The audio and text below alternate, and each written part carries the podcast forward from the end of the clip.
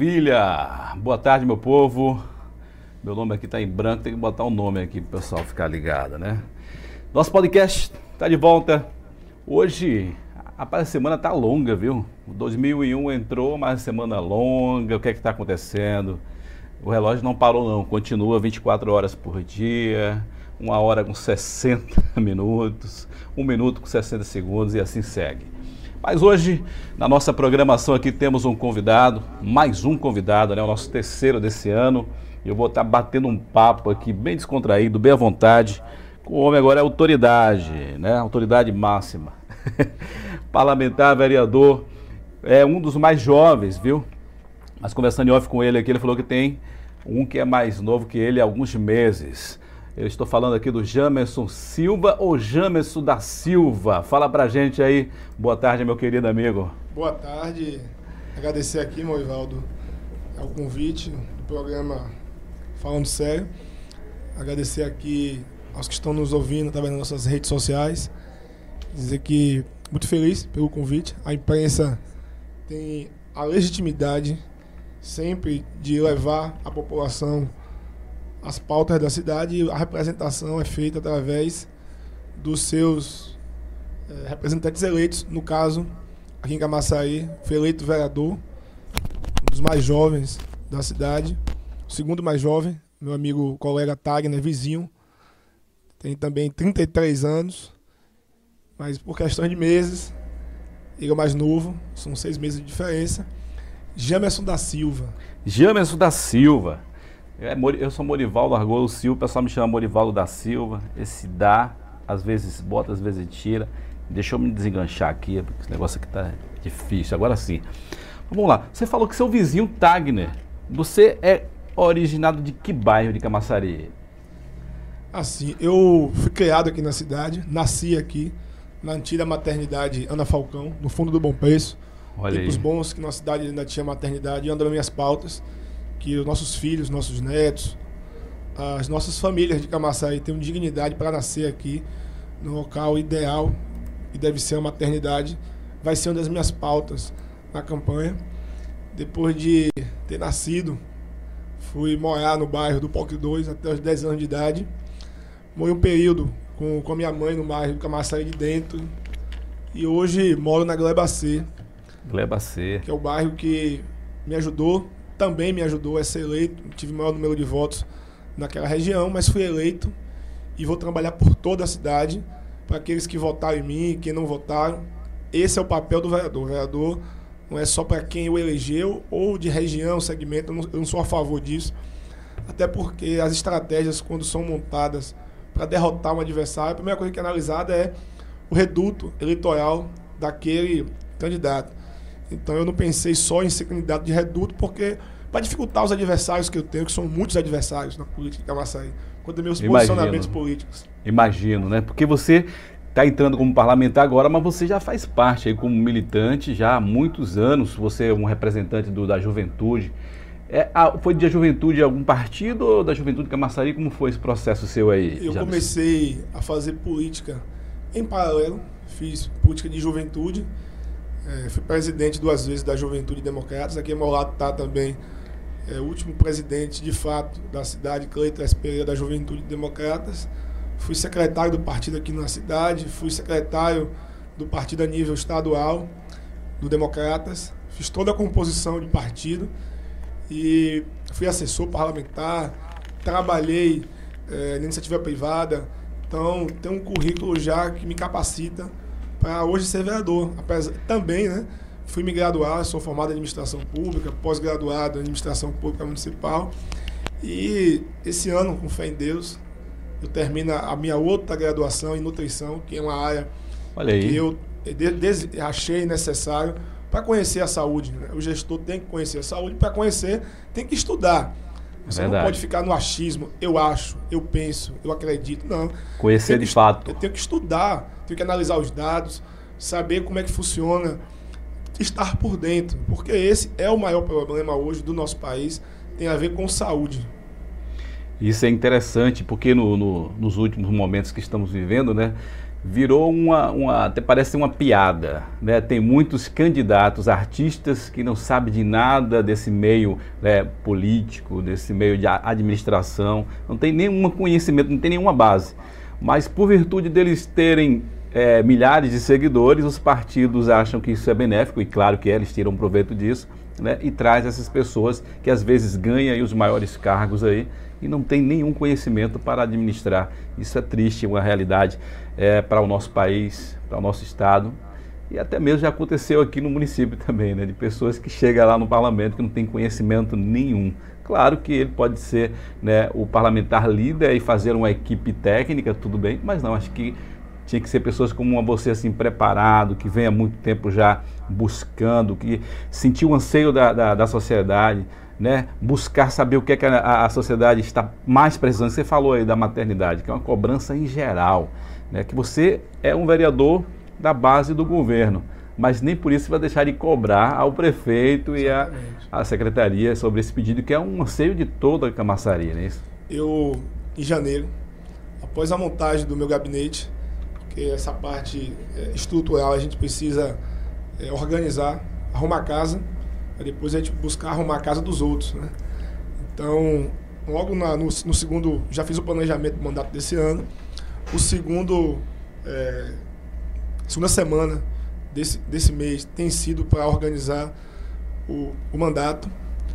No, no segundo, na segunda quinzena desse mês, vou estar fiscalizando as unidades de saúde da cidade. Vou estar fiscalizando, indo em loco, na sede e orla. É, já estou encaminhando na próxima terça-feira, estou encaminhando um pedido à Secretaria de Saúde do Estado para uma audiência para falar sobre a saúde de Camaçari. Estou solicitando todos os dados envolvendo é, os dados de faixa etária e de população atendida na unidade de, da UPA Nova Aliança, é, a UPA infantil, e para fazer o, comparativo do número de pessoas que eram atendidas antes. Eu defendo a volta da UPA Nova Aliança, Acho que é importante que nós vamos ampliar, ampliar o atendimento naquela região, com base, claro, em critérios técnicos, não é o eu acho. Nós temos que saber quem é a população que mora naquele entorno. Primeiro Mas passo tá, é esse. esse. Essa defesa que você faz aí, você tem conhecimento que isso é vai de encontro ao discurso do prefeito, né? Mas eu tenho que fazer o discurso da população. Eu fui eleito pela população. O prefeito acho que nem votou em mim. E na verdade você está fazendo o papel certo, ajudado, que é o, o vereador, ele representa ajudou. o povo e fiscaliza Exatamente. o executivo, né? Eu tive conversa com o prefeito ontem sobre isso. É, ele não, não, tem demonstrado dificuldade em, em rever. Agora, eu tenho que mostrar ao prefeito o melhor caminho. Nós somos aliados. Eu não vou expor o prefeito ao ridículo, não vou fazer oposição a ele. Isso é desnecessário. Aliás, isso é feio. Né? Existe lealdade. Eu cobro tanto lealdade do prefeito, como é que eu vou ser desleal com ele? Seria um contrassenso. Então, eu vou levar os dados, tenho feito já recolhimento de assinatura naquela região. A nossa meta, no abraço aqui para a Vini da Glebaé de Passarinho, que estão é, empenhados em recolher 3 mil assinaturas para entregar ao prefeito. Nós estamos encomendando uma pesquisa também nossa, nosso mandato, para avaliar eh, os atendimentos naquela unidade como é que as pessoas pensam que deve ser o atendimento. Inclusive, nós estamos encaminhando a sugestão, porque não é só eh, instalar uma unidade de saúde, uma UPA naquela região. Existe lá um atendimento para criança, uma UPA pediátrica, unidade pediátrica. Eu sou padrinho de três crianças é, infantis ou três crianças especiais então, se, se alguém tem preocupação com criança, sou eu. Porque, até porque eu já utilizei a carreira de saúde muitas vezes para levar a criança com tipo, um tipo de problema, encaminhar, deixar lá. Então, a sugestão nossa é que a região não perca a UPA pediátrica, a unidade pediátrica, porque a classificação não é UPA, na verdade, e encaminhar essa unidade para é, as, as proximidades, para evitar também o contato de criança com adulto, porque muitas vezes chegam pessoas baleadas, é, doenças graves, e, a, e, não é bom estar tá expondo isso à criança, então, quem é pai sabe do que eu estou falando, então colocar a unidade de saúde no lugar adequado, próximo, e aí nós temos o Hospital da Mulher, que poderia ser utilizado para que a unidade de saúde pediátrica fosse instalada. Essa é a minha sugestão inicial, para que a unidade do POC é, seja utilizada para apresentar mas resultados. Claro, eu não tenho problema nenhum em recuar desse discurso se me mostrarem o contrário. Por exemplo, as urnas mostraram que a população estava insatisfeita com a unidade de saúde. E foi é, através dessas perdemos, cobranças e desse perdi. projeto seu que você obteve aí 1.027 votos. Exatamente, nós perdemos. Por exemplo, é, o governo perdeu com o discurso de manter a UPA pediátrica naquela região. Então, uma lavagem. Eu fiz parte disso. Eu reconheço. Eu não posso me isentar. Eu apoiei o prefeito Aguinaldo. Eu errei, mas eu quero corrigir isso. Não tem problema nenhum. Eu, eu, eu, não sou Deus para não cometer erros. Agora eu tenho que trabalhar duro para corrigir esse erro. A população, nós tomamos em torno de 80% é, dentro dos POCs, perdemos de lavada. E aí, você pode me perguntar assim, mas James, assim, por que a Globacê, o prefeito ganhou, e no, também usa a unidade ali perto? Gente, a Globacê não é um bairro é, periférico. A Globacê tem uma, uma, uma população com maior renda. Eu moro na Globacê. Tem um eu poder aquisitivo que eu, pode se deslocar para outro lugar. Né? E, e tem plano de saúde, trabalho em empresas privadas, escolaridade maior. A região do POC é por isso que eu preciso dos dados. Para provar o que eu estou dizendo. O POC 1, a Fazendinha, POC 3, é, aquela região ali da invasão, ali atrás do CAIC, são áreas que precisam de atenção especial da população. São pessoas carentes que precisam urgente de um atendimento de saúde. Então, essa discussão tem que ser feita sem política, sem politicagem. É uma coisa séria. E para ser sério, nós temos que levantar os dados. Vamos levantar os dados da faixa etária daquela região. A, a faixa etária tem a ver com a idade da população. Vamos buscar a renda familiar daquela população, verificar se aquela população não é usuária de, de equipamentos particulares, se tem condição, porque a Globacê, eu moro na Globacê. As pessoas têm um poder aquisitivo um pouco, um pouco maior que a região do POC. Isso é, isso é notório. É, então, é, eu não posso comparar. É, claro, existem moradores do POC que têm uma condição melhor do que mora na Globacê. Mas na grande maioria, é evidente que quem mora ali na região da Fazendinha, que eu tenho um projeto social em Camaçari, o FIT Solidário. Um dos bairros que eu mais atendo com o FIT Solidário são a região dos POCs, POC 1, Fazendinha, POC 3, é, e a região ali do Caíque. Então eu sei do que eu estou falando. Eu atendo aquela, aquela comunidade com a ciência social. Então nós temos que rever onde nós erramos. Não há problema de vir aqui reconhecer um erro. Nós podemos manter o erro. Porque na verdade, a gente falando sobre esse assunto, que é um agravo muito grande e que de fato a população ceia, que quem mora nos portos, né, você citou, é, necessita de ter esse atendimento próximo, porque tem um problema também grave em Camaçari, é questão do transporte. Né? a dificuldade das pessoas se deslocar para ir para um bairro distante para ter esse atendimento. As pessoas não têm também é, condição de estar tá pagando transporte. Você falou aí que é padrinho de pessoas que têm é, deficiência. E essas pessoas sofrem ainda mais ainda. Então, de fato, você está defendendo algo que é justo e que Camaçaria anseia e precisa né, ter é, isso perto é, das suas moradias. Você falou também antes aí, citou que você iniciou sua carreira como assessor parlamentar. Você trabalhou com qual parlamentar aqui em Camaçari? Eu fui assessor do, prefeito também, assessor emprestado. do prefeito Elinaldo, fui assessor. Já na gestão dele como prefeito quanto. Não, como vereador. Fui assessor ah. emprestado, porque na verdade eu fui, era nomeado como assessor parlamentar do vereador Jorge presidente da Câmara, hoje secretário, e também prestava assessoria, emprestada, vamos dizer assim, ao vereador Elinaldo. Até brincavam comigo na época, né? Porque eu trabalhava com o vereador Jorge durante todo o dia. E aí, às 5 da tarde, eu ia ajudar o vereador Elinaldo período da noite. Aí dizia, ah, vai pro segundo turno. Mas Isso no tempo que você era presidente do Democratas. A né? Juventude Democracia Demo... até antes também. A Juventude. Então acho que, na verdade, né, o, o partido aproveitou você para ajudar e, e, ambos os dois vereadores que era mais assíduo no tempo quando fazia Exatamente. oposição a, ao antigo é, prefeito aqui. Mas e agora, como você foi recebido no parlamento? Apesar de que hoje você está né, no, no, numa bancada aí que tem a maioria, que é, é, é da parte do, do, do, do governo, como foi que você foi recebido no parlamento? Você que eu falei que você é um dos mais novos aí, você tem 33 anos. E, e o parlamento mudou aí mais de 50%, né? Chegou muita gente nova aí. Mas os mais velhos e os mais novos, como te receberam lá agora como um parlamentar, como vereador eleito pelo povo de Camaçari? Na verdade, foram 57%. 57%. Eu fui líder do, do movimento de renovação ano passado.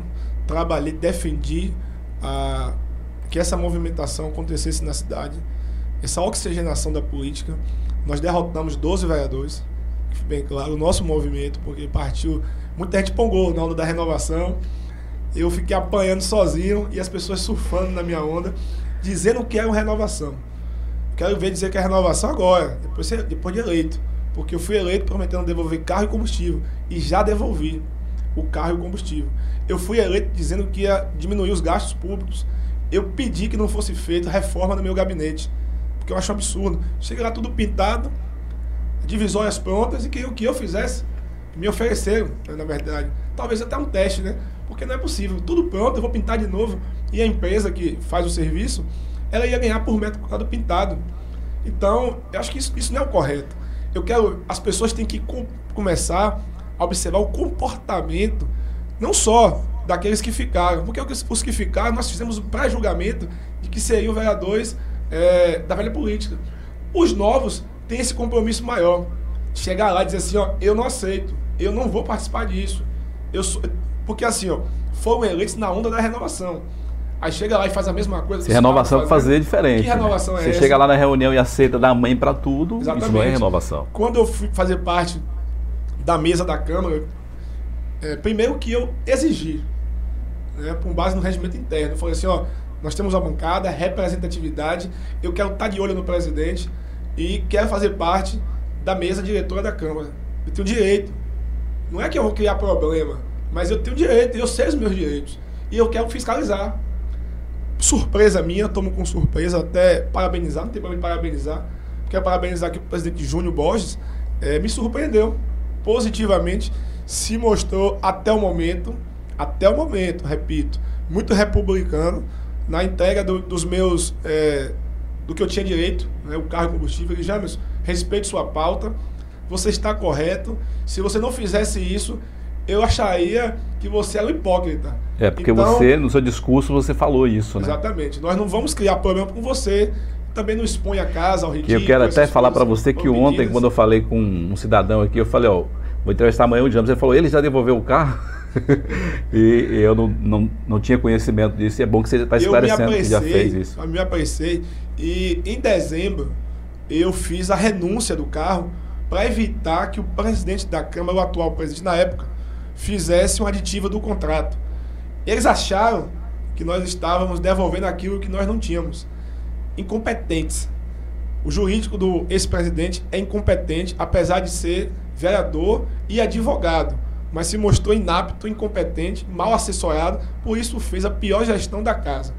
O vereador Júnior, já diferente, com a posição contrária a ele, aceitou chamou para conversar, parabenizou e pediu que pacificasse a casa.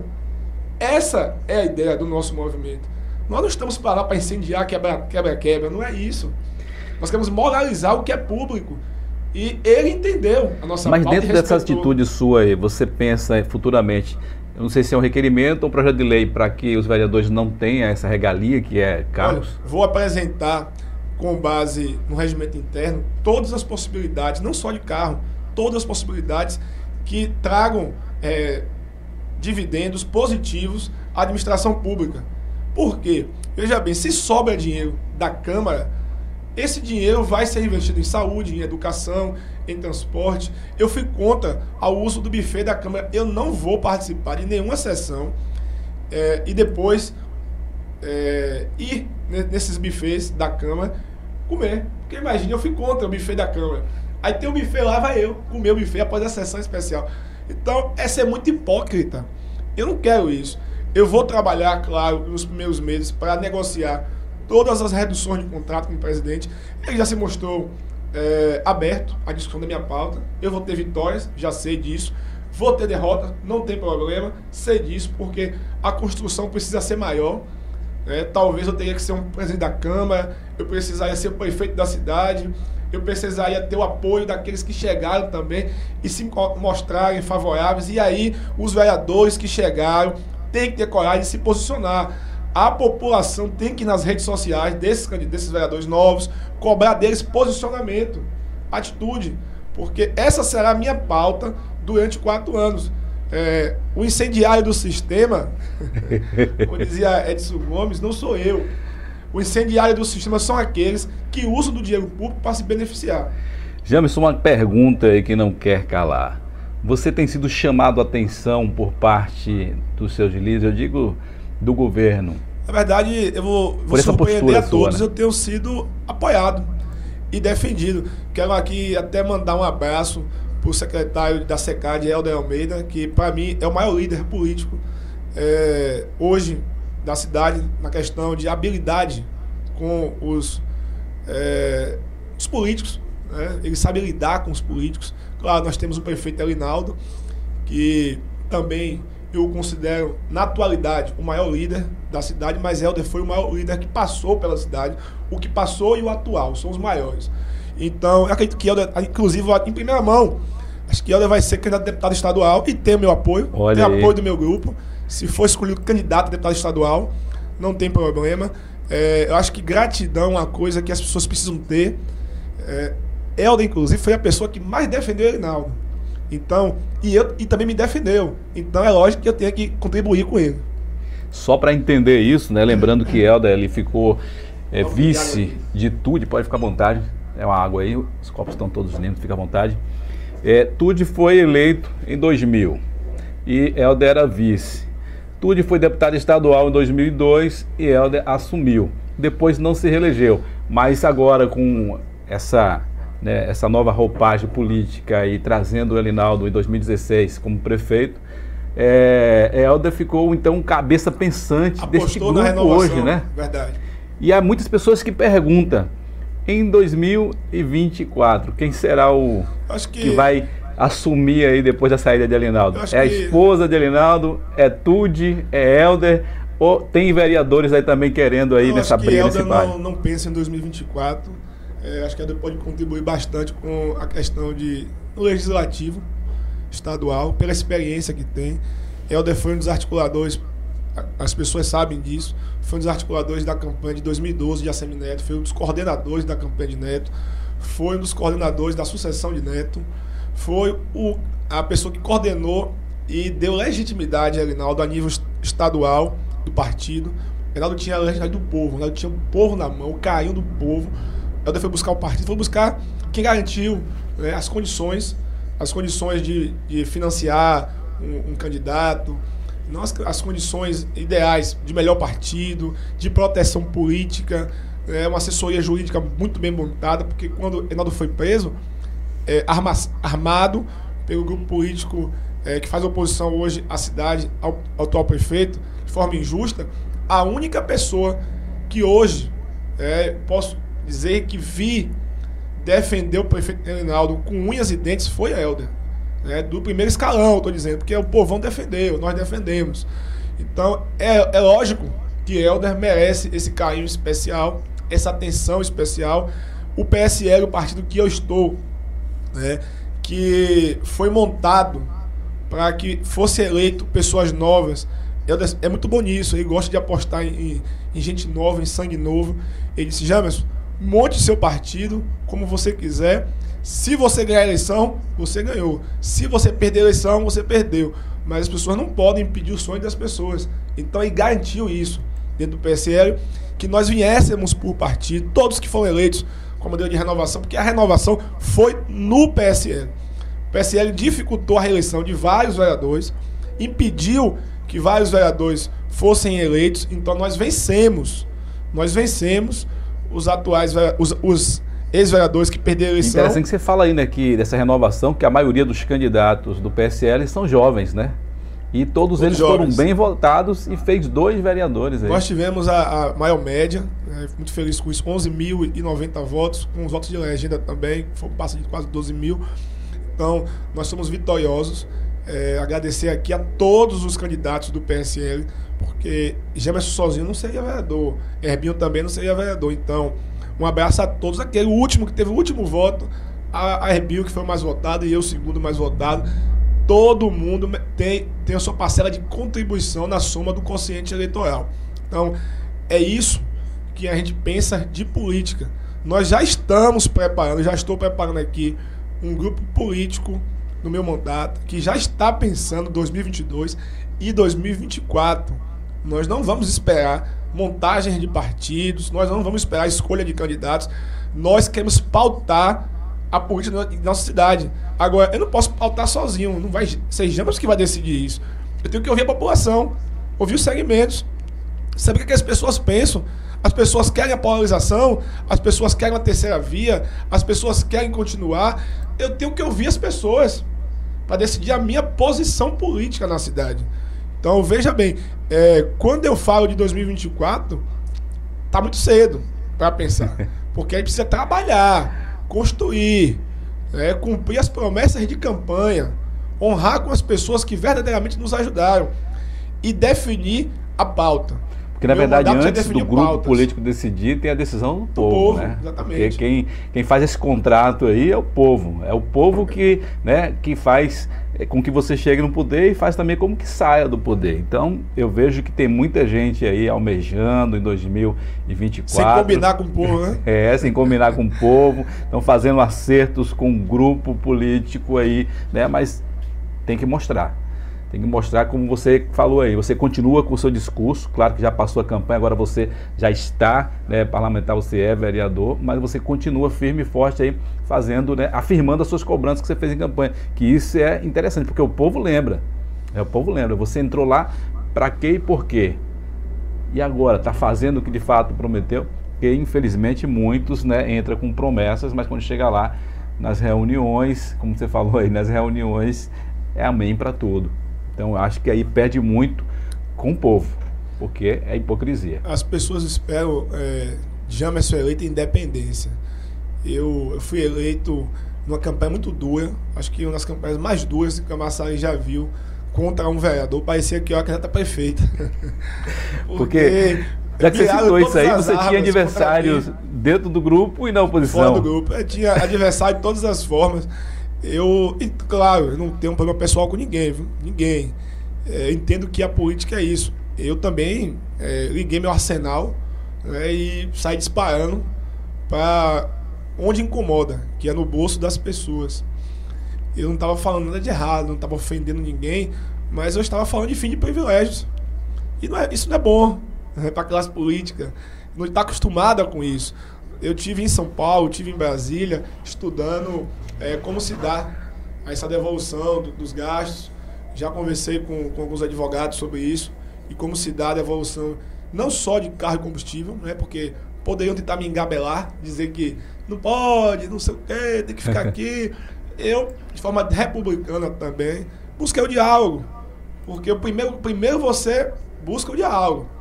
Depois você briga. E todas as vezes que eu briguei por uma pauta minha, é porque eu já tinha esgotado todas as instâncias de negociação. Porque é assim que se faz na democracia. A gente não sai atirando pelas pessoas de qualquer jeito, Seu ofendendo, né? é, gritando, fazendo manifestação, porque eu sou a favor de manifestação. Mas manifestação tem que anteceder a negociação. Para que a gente não possa criar uma instabilidade é, na economia, é, preocupação com as pessoas de nível de segurança, caos, caos é, no trânsito. Então nós temos que ter responsabilidade. Eu hoje não falo só através é, do que eu acredito, das minhas ideias, eu tenho que ouvir o povo. É, o que eu acho é importante, porque as pessoas me elegeram pelo que eu penso, o que eu acredito, o que eu estudei, mas eu tenho que ouvir a comunidade. Quem sabe é, o problema lá de Jauá é quem mora em Jauá, está todos os dias lá. Então eu tenho que ouvir o morador. O técnico aqui da Embasa, da Coelba, da, da, da CEINFRA, ele também conhece. Né? Ele é o técnico, sabe como resolver o problema. Mas a sensibilidade envolvendo as soluções do problema está lá, está lá na ponta. Nós temos que se deslocar até essas pessoas para procurar uma solução. E o uso da tecnologia, né? Tem vereador que diz assim: ah, como é que você vai trabalhar? Como é que você vai lá em Jauá? Como é que você vai lá em Abrantes? Conversar com as pessoas, resolver os problemas das pessoas se você não tem um carro, se você não tem um combustível, primeiro que essa visão é errada. temos como ir lá sem estar lá, que é via comunicação. Se ia antes para fazer a campanha. Exatamente. Não agora? Eu ia chegar lá. Como é que antes você não era vereador e tinha um recurso para ir lá fiscalizar? E veja bem, o salário do vereador é 9 mil reais. Ele não pode disponibilizar do salário dele, fazer um sacrifício pelo povo, botar um, uma, 20 reais de combustível e Tá ali? Fiscalizar uma obra, ajudar a dar sua contribuição social à sociedade, porque a maioria das pessoas recebe menos de, de, de dois salários, de quatro salários mínimos em Camaçaí. E uma coisa interessante é que você passa foi faixa- contra aí o aumento do salário, né? Fui contra, e é uma das maiores polêmicas que já vem aí perdurando já, acho que o quê? Há uns dois, quase três anos, ainda na gestão ainda de- do presidente Osiel. Eu sou, eu além de ser contra, para não parecer mais uma vez é, sensacionalista, hipócrita, eu judicializei a questão, levei ao Ministério Público, porque é muito fácil, né? É, dizer que é contra, ah, eu sou contra, aí sabendo que os outros todos são a favor e eu receberia esse aumento. Então eu judicializei e já disse para a minha equipe que nós vamos destinar esse aumento meu a projetos sociais porque eu não preciso de um salário de 15 mil, eu não preciso de um salário de 15 mil, eu sou administrador público, eu tenho minhas coisas, eu estudei a vida toda para ser independente de política. Não me, não me interessa salário de 10 mil em gestão. Não me salário de 15 mil. Isso eu consigo eu tiver privada. Eu tenho competência para isso. É, então, eu já fui chamado para trabalhar em diversas empresas aqui da região, abrir mão para fazer política, porque eu gosto de política. Agora, quem não tem competência fica buscando do poder público um real a mais. Fica tentando tirar o máximo do poder público. E esses recursos é para a saúde, é para a educação, é para a segurança. Porque, por exemplo, eu abri mão de plano de saúde, eu vou usar a saúde do município, eu quero sentir na pele. Jamerson, você é louco? Não. Se eu, se eu fosse louco, eu não seria vereador. É, então, tem uma coisa errada aí. Veja bem, se eu não quisesse utilizar, não fosse obrigado a utilizar o serviço público de saúde, eu não seria candidato a vereador. Eu me coloquei né, na vitrine. Eu sou candidato, fui vereador, estou vereador, então eu tenho que utilizar e sentir na pele o que o povo sente. Eu tenho que dar exemplo. Não vou usar o serviço privado de saúde do município. Não vou eh, contratar nenhum tipo de plano, abrir mão do plano de saúde. E vou usar o SUS, para dar exemplo. E aí convoco os demais a fazer o mesmo. Convoco Você- o secretário de saúde, inclusive, e- a usar o serviço público exclusivamente do município. Não é uma afronta ao secretário, ter uma boa relação com ele, mas é, é para dizer assim à população, tá bom. Se tá bom, eu vou usar. Não é isso? Você aí abriu mão do salário aí da é, colocou na justiça aí para que todos também ficassem sem esse aumento aí. Você abriu mão do carro. Você agora falou também aí sobre o plano de saúde. Saúde. Quais são mais as regalias aí que Na você verdade, pensa o, em o vereador, na não, carne aí? o vereador ele não tem plano de saúde. É, eu tinha plano de saúde e quando eleito fiz o corte do plano de saúde para utilizar o Para você utilizar dar o e exemplo. cobrar para que de fato é, Exatamente. é, venha ser bem Porque, atendido. Imagine, eu falando de saúde e no, e no- e no Hospital Aliança, no Hospital Português, aí é bom demais. Que né, É. os grandes Nós- políticos aí, eles vão para o Albert Einstein e Exatamente. fica falando, defendendo saúde que tá o boa. SUS está maravilhoso. O SUS é bom. O SUS é bom pra quê? Pro pobre? Porque, porque pro rico o SUS não é bom. Tem uma coisa errada aí. A população tem que refletir. E essas pautas que eu defendo é que tem incomodado. É por isso que os ataques têm ocorrido a mim, de forma pessoal, é, fake news. São muitos ataques, mas eu estava preparado para isso. Parece que Deus me preparou. Porque eu gosto do embate. Eu gosto do combate. Eu chamo pra briga. Não tem problema. Eu fico, fe... eu fico preocupado quando ninguém tá falando de mim. Falei, não, tem que provocar alguém aqui para poder sair alguma coisa. Não, você não quer ficar acomodado. É isso. Já que você está falando agora, vamos lá então ao assunto bem polêmico, que você já até falou na sua fala aí, que não tem nada de problema pessoal com ninguém. Mas há um embate aí com hoje então secretário de esporte e ex-presidente da Câmara. Qual foi, o que é que aconteceu? Qual foi esse foco aí que você tem esse discurso aí?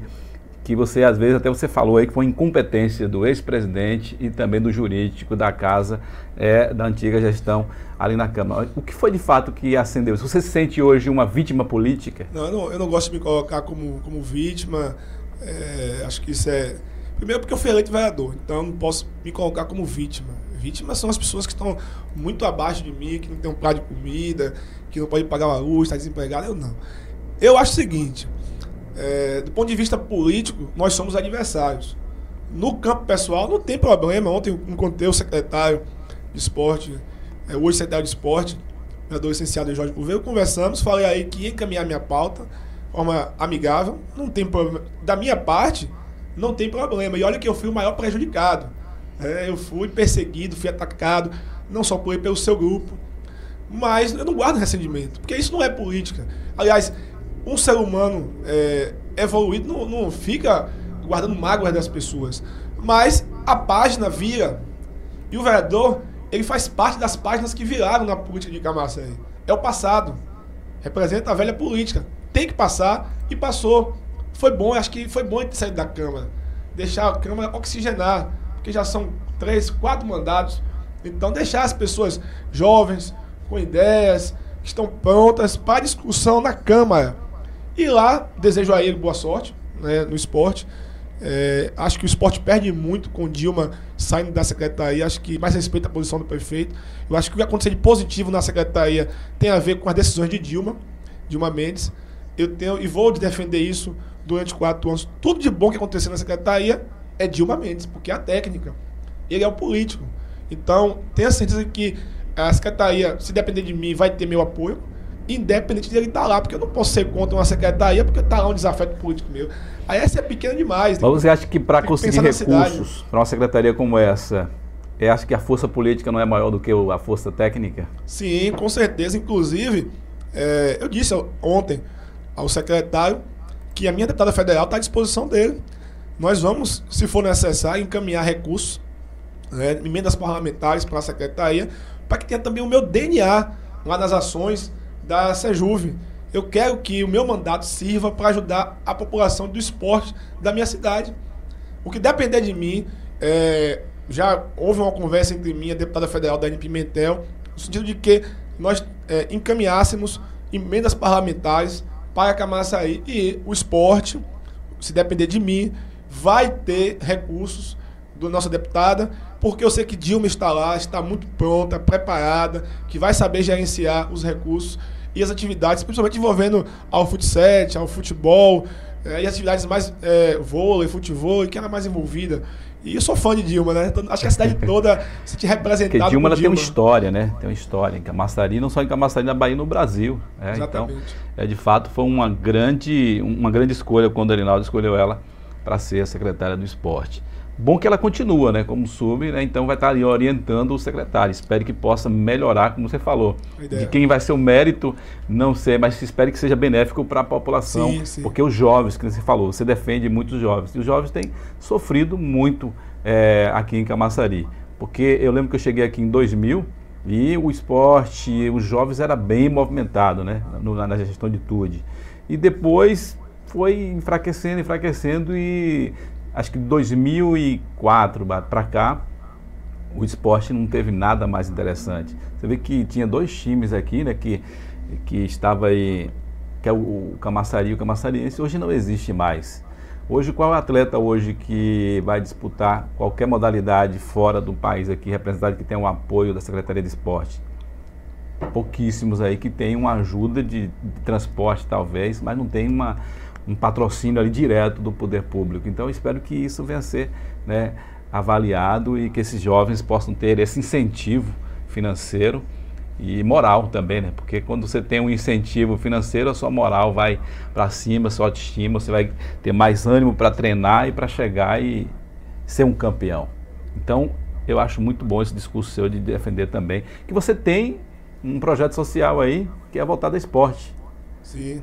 Fala nós, desse projeto aí. Nós temos o, o Fit Solidário, que é um projeto que iniciei lá atrás com o professor Valmelo.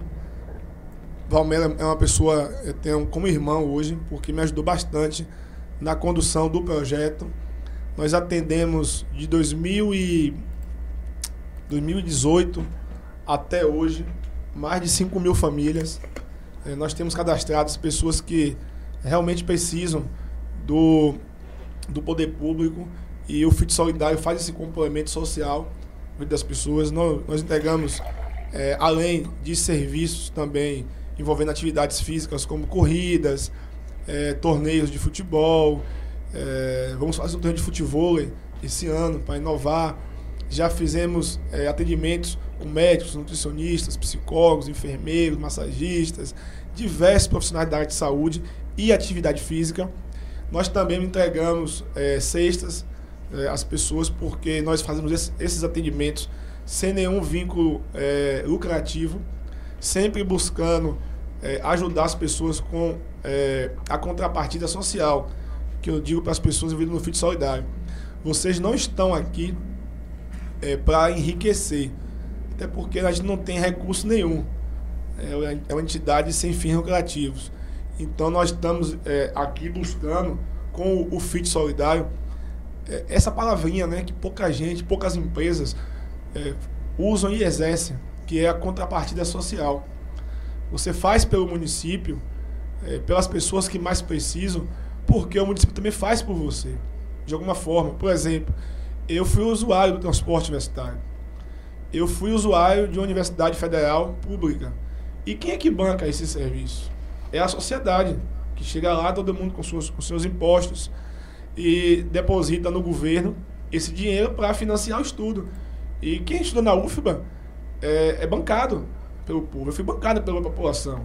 Vocês pagaram os meus professores, pagaram a luz que eu usava lá, a água, o equipamento público como um todo. E também o transporte universitário que eu utilizei. Então, e foi bancado pela sociedade. Então, logo, eu devo à sociedade essa contrapartida social, que é muito importante a gente fazer. Então, eu é, tenho essa preocupação de passar para as pessoas que todo mundo tem que devolver algo para as pessoas que precisam. Não, e porque não é de graça. Não existe. Isso é um circo. Você faz por um, outros faz por você. O bem sempre retorna, acaba de alguma forma retornando. E nós vamos esse ano é, voltar às atividades só em março, porque eu preciso organizar o projeto para ampliar o serviço do projeto. Eu sou padrinho agora do projeto Fit Solidário. Nós realizamos durante a pandemia diversas atividades é, arrecadando alimentos. Encerramos, fechamos o ano com chave de ouro, com corrida incrível. Arrecadamos o equivalente a 300 cestas. É, entregamos à população um serviço de corrida para que as pessoas pudessem lá se exercitar, se divertir. Tudo bonito, padronizado, camisa, medalha, troféu. Então a gente. profissionais envolvidos. Então o, a ideia é que o, não só o FIT, mas que os outros projetos sociais tenham apoio da, do governo. Eu vou pedir muito ao prefeito, inclusive fiz um convite a ele ontem para ele ser padrinho do FIT Solidário, porque ele sempre fala do FIT, né? Ele disse, ele disse que, James, você foi eleito pelo seu trabalho, o FIT lhe ajudou muito. Ele sempre coloca na conta que o FIT foi o mais responsável.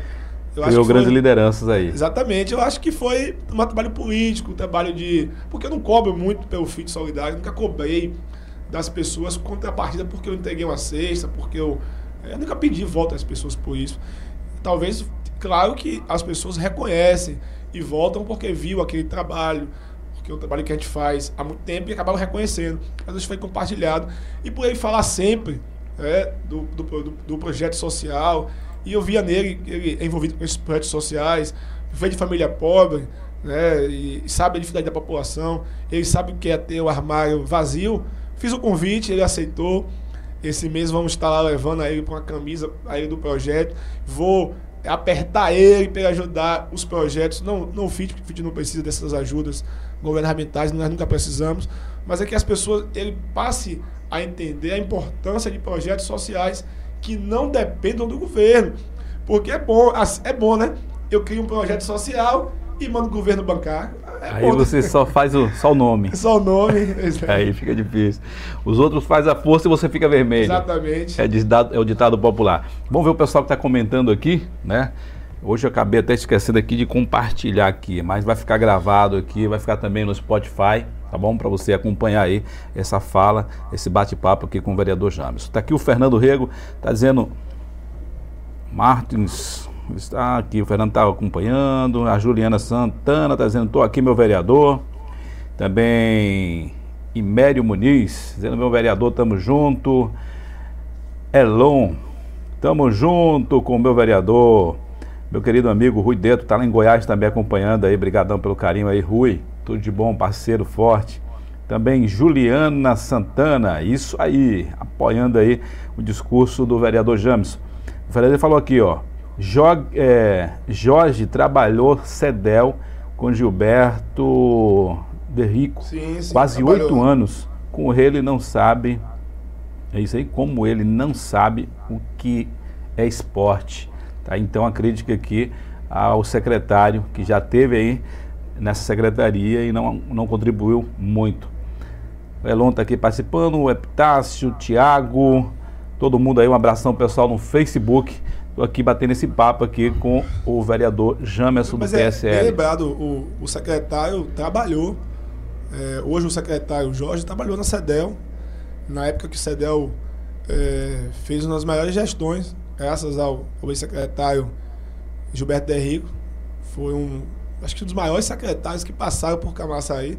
Não tenho nenhuma relação com o Gilberto Derrico, não sou amigo, não, não tenho proximidade, mas tenho que reconhecer foi o melhor secretário do esporte da história de Camaçari torço que muito que Dilma Serra também supere esse título aí, porque é bom para Ou seja, cidade. o secretário tem experiência, né? Exatamente. Ele conhece da, desse meio aí. É importante. É, o, o, atual secretário trabalhou na parte jurídica da secretaria. Eu lembro, é até um bom goleiro ele. goleiro de futsal, o vereador Jorge Coveiro. É, mas eu, ele trabalhou na parte jurídica da secretaria, na parte envolvendo o esporte é, participava das atividades, mas o gestor mesmo é o Gilberto Derrico. E ficou na história né, da cidade, todo mundo sempre está lembrando dele. James, você acha que hoje os vereadores, você falou que você foi bem recebido, teve essa renovação toda, mas não fica preocupado com você que tem esse discurso aí agressivo, em que você fala que não tem adversário pessoal, mas adversário político. E você tem adversário dentro do teu próprio grupo. Mas quem você... fica preocupado é porque tem algum problema, né? Tem uma coisa a esconder. Inclusive tem esse presidente, né, que ele não foi, não foi eleito, mas foi prejudicado também com a denúncia sua, que é o, o, o então ex-presidente Marcelino. Sim. Então você ainda continua firme aí a cobrar e investigar, seja lá quem for que entre no poder Pode como certeza, presidente ou como ah, parlamentar. Nós estávamos hoje pela manhã conversando sobre isso, minha equipe, parte da minha equipe, sobre é, as investigações de todos os contratos. Não é só contrato envolvendo Câmara, Prefeitura, não. Inclusive, os contratos aqui no município que o Estado presta serviço. Eu quero me aproximar é, do SAC, né, do CEPED, da Embasa, da Coelb. Eu quero saber como é que é gasto também, como é que é o comportamento desses órgãos. Claro, quem tem que fazer isso é deputado estadual. Eu vou precisar de um deputado estadual para fazer esse acompanhamento e que seja do, do, nosso município. E nós temos aí o Helder Almeida, né? Que parece que é o um nome que deve se colocar. Eu vou cobrar muito dele que faça essa, se for candidato, é claro, a deputado, que faça essas cobranças lá a nível estadual, porque aqui no município eu vou estar fazendo. E quem está incomodado, quem está com medo, é porque deve alguma coisa, porque quer fazer alguma coisa de errado. Por que esconder? Qual o problema de debater? Qual o problema? Se você está andando no caminho certo, é aquela coisa, se o, o delegado me chama de delegacia, eu vou. Não estou devendo nada. Ainda vou ser, ainda vou ser advogado. Uma pergunta que eu falei no início aqui da nossa conversa, nesse bate-papo aqui, eu falei que muitos almejam aí ser candidato para substituir a Linaldo em 2024. Você também é um desses que trabalha nesse intuito, no pensamento de ser um executivo, um, um chefe do executivo aqui em Camaçari futuramente, ou seja, em 2024? Eu acho que é muito cedo. Eu acabei de assumir um mandato de vereador. eu tenho que mostrar trabalho. É, é, antecipar as coisas não é bom, né? Deixar a população decidir avaliar. Eu vou trabalhar. É, foi a minha primeira eleição, primeira vez que eu disputo a eleição. Ganhei a eleição de primeira. É, acho que muito por respeitar a população. Só não tive a votação maior porque fui atacado, perseguido, estruturas governamentais foram usadas contra mim. É a primeira vez que eu vejo um, vereador ser tão atacado. Porque assim, ó, eu trabalho com, com isso, é, ajudando vereadores há quase 16 anos. E eu sempre via os ataques a os candidatos a prefeito. Era muito nítido, né? Porque a disputa, polarização, em Camaçari, então, sempre foi PT e D. Então, é polarização. Mas eu nunca vi uma polarização em torno de muitos candidatos contra uma candidatura. Porque eles, o que, é que eles queriam evitar? o constrangimento da minha chegada à Câmara para tocar, para que não para evitar que eu tocasse em pontos sensíveis, como esse do carro, combustível, de contratos, fiscalização, de pensar a cidade. Claro, eu não vou pensar Camaçari sozinho. Eu tenho, eu tenho que compartilhar a responsabilidade com a população.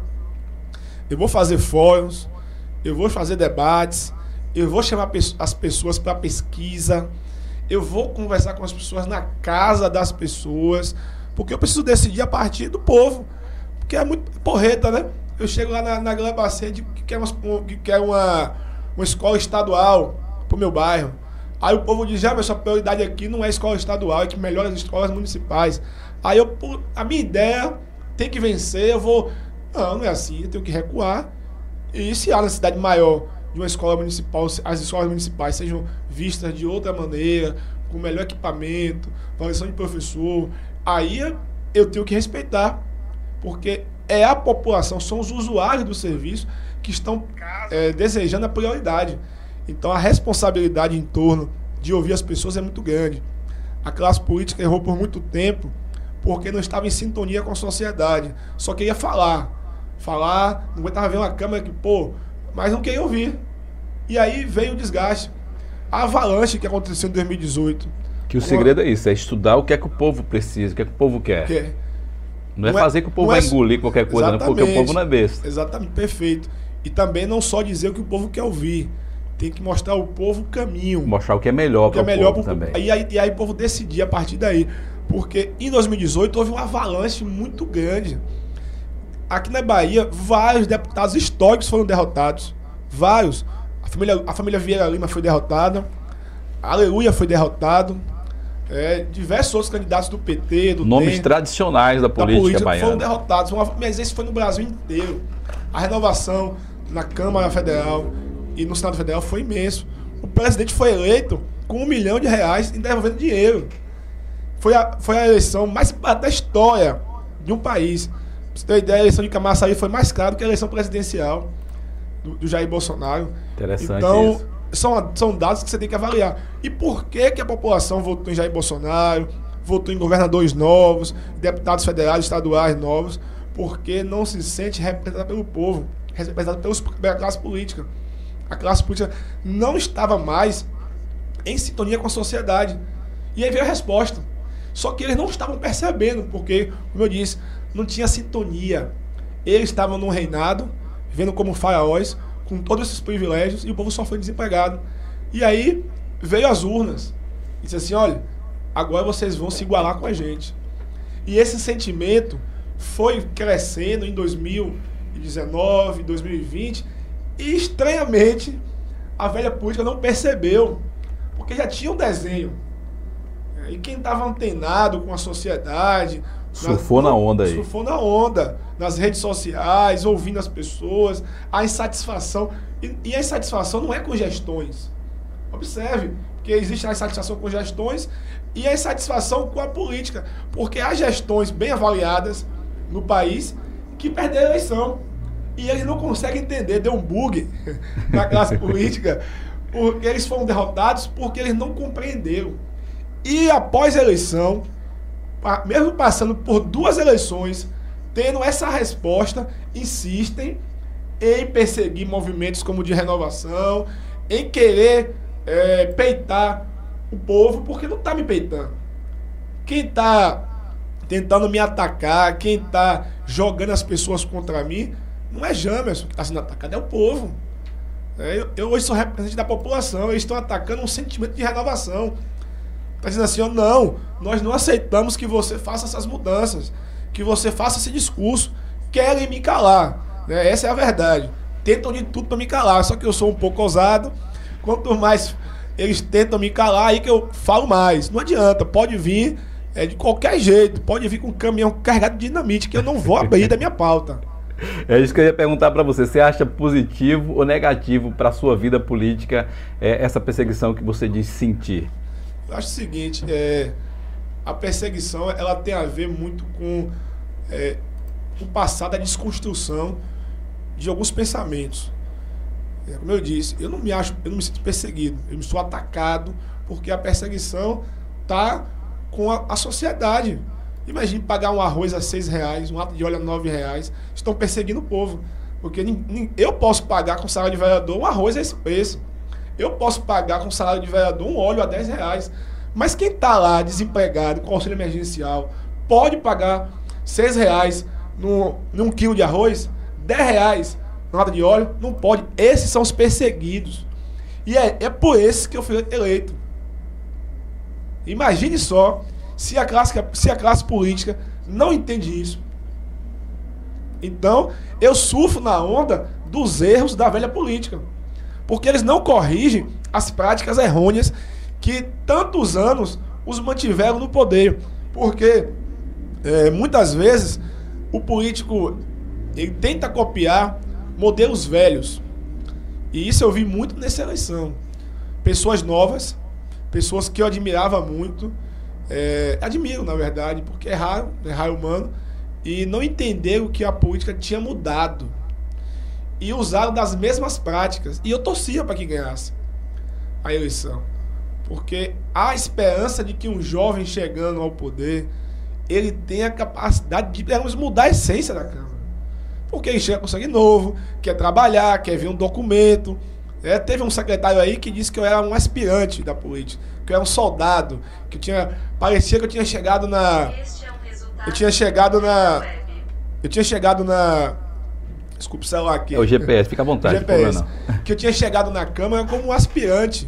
Que eu tava ainda foito. Ele disse, não, eu fui para trabalhar. Sabe por quê?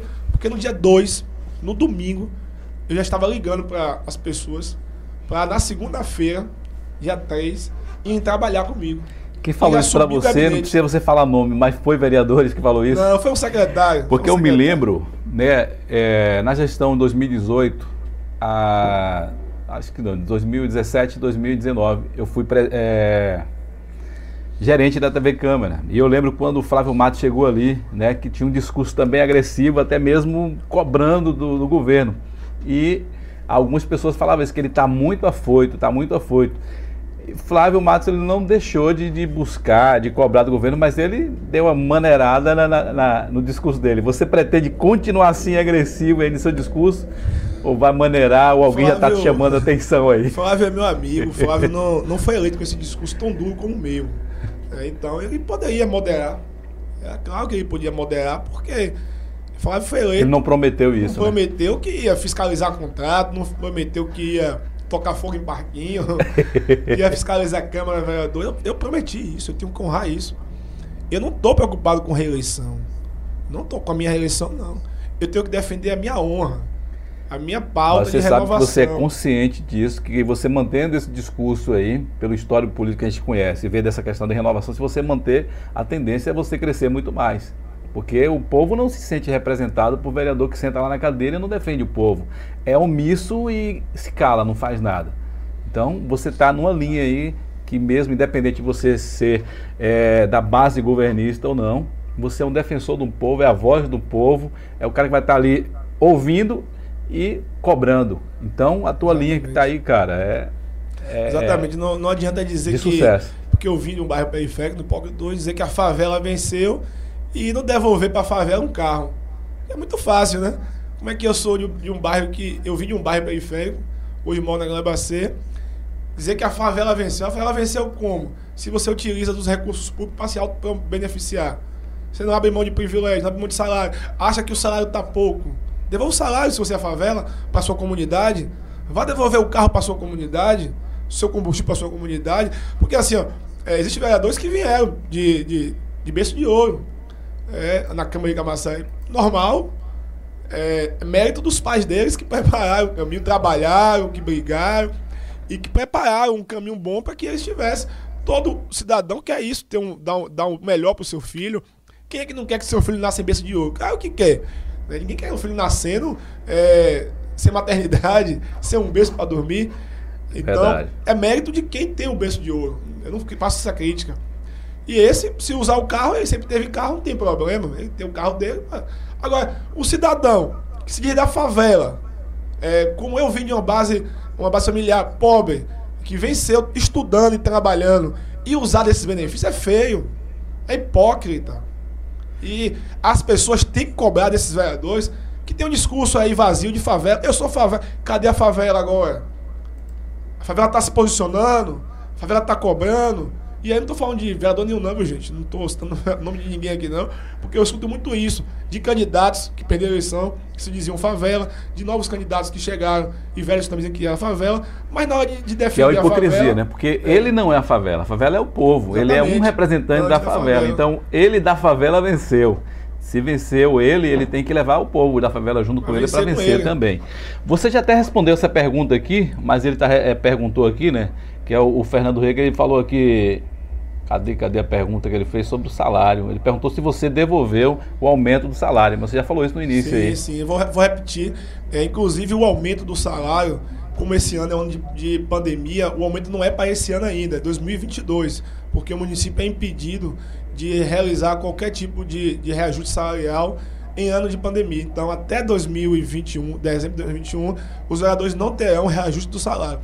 Em 2022, o ajuste está previsto. Está previsto mas nós estamos lutando, travando com o Ministério Público uma batalha para que esse aumento e aquela sessão vergonhosa, aquela sessão, repito, vergonhosa para a nossa cidade, em plena pandemia, registrar salário de vereador, foi uma vergonha que aquela sessão seja anulada e que esse salário, esses recursos que querem utilizarem para o resto do salário sejam para a saúde e também para as vítimas do coronavírus. Olha, está aqui ex-vereador, hoje subsecretário, né? Adalto, Adalto Santos. Um abraço, tá vereador Adalto. Um abraço, meu amigo Mori, ótima transmissão. Também o Elon falou aqui, abraço meu amigo Morivaldo, um abraço para você. Gilson Gama falou, você foi atacado pelo fogo amigo. Exatamente. Grande Gilson Gama, comunicador também. É, Marcondes, bora James, força e fé. Um abraço Marcondes, Elon, a equipe tá me ouvindo aí. É, o Tiago Gomes falou aqui, ó, o povo inculto e mal formado, ao longo dos tempos não sabe reivindicar e vive encurralado pela chantagem das necessidades básicas. Boa reflexão. Eu acho que o povo, por muito tempo, é, foi enganado e é induzido ao erro. Eu não responsabilizo o povo, porque imagine como é que eu vou responsabilizar um senhor de 70 anos que não sabe cobrar o direito do acesso à saúde. Você passou a vida toda dizendo que ele não tinha direito a determinados serviços. Então, é, a gente tem que informar a população. A publicitação, como prevê o artigo 37 da Lei de Responsabilidade Fiscal, é obrigação. Todos os recursos que são gastos com publicidade, e aí a imprensa também tem que entrar nisso, e aí eu acho muito justo que as mídias sejam distribuídas aos veículos locais da cidade, inclusive pedir, pedir eu quero saber como é que foi gasto a, o, pedir o de mídias da Câmara na gestão passada toda, como saber como foi gasto esses recursos com comunicação para divulgar as ações da Câmara, porque a Câmara tem que divulgar, tem obrigação legal, não é o querer, não é se promover, é dizer o que está fazendo, porque a população precisa saber. E não é um veículo de comunicação que vai dizer é, a cidade toda. É um ponto de vista. Nós temos que democratizar a comunicação de Camaçaí para todos os veículos de comunicação, seja, seja impresso, internet, televisivo, qualquer veículo de comunicação sério, registrado, que possa é, disputar e ter é, o acesso a essas mídias, precisa ter para informar. A gente não pode entregar só mídia quem é oposição e quem é governo. Que loucura é essa? Até porque a mídia é imparcial.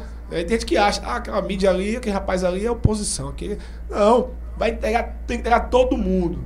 Tem veículo de comunicação, está dentro dos critérios, tem recurso, a lei permite. Muitas vezes não se gasta para informar a população, porque primeiro querem promover é, vereadores ou políticos no geral, ou depois porque querem esconder alguma coisa. E aí só publica em diário oficial. Isso não é correto. Eu trabalhei em diário oficial, eu fui uma das pessoas que modernizou na gestão de Aguinaldo, parabenizá-lo por isso. É, me deu a oportunidade de estar no Diário Oficial e, a, e mostrar o meu trabalho. Cheguei lá, o, o Diário Oficial era apenas é, entregue à população de forma semanária. Então você já evitava que as pessoas soubessem de informações durante uma semana. E não era eletrônico. Cheguei lá, transformei o diário eletrônico e diário, como deve ser. O nome é Diário Oficial. E as pessoas passaram a ter acesso ao diário. Ferramenta incrível. Mandar um abraço aqui para Margarete, Nina, que estão lá ainda. E, inclusive, tirei de lá é, uma pessoa, hoje está comigo, que é o Paulo, chefe do meu gabinete, é um amigo, conduziu aí comigo nos últimos quatro anos é, a construção de um projeto de renovação, sempre nos bastidores, e muito leal. Então, é evidente que a comunicação tem que ser tratada com é, prioridade.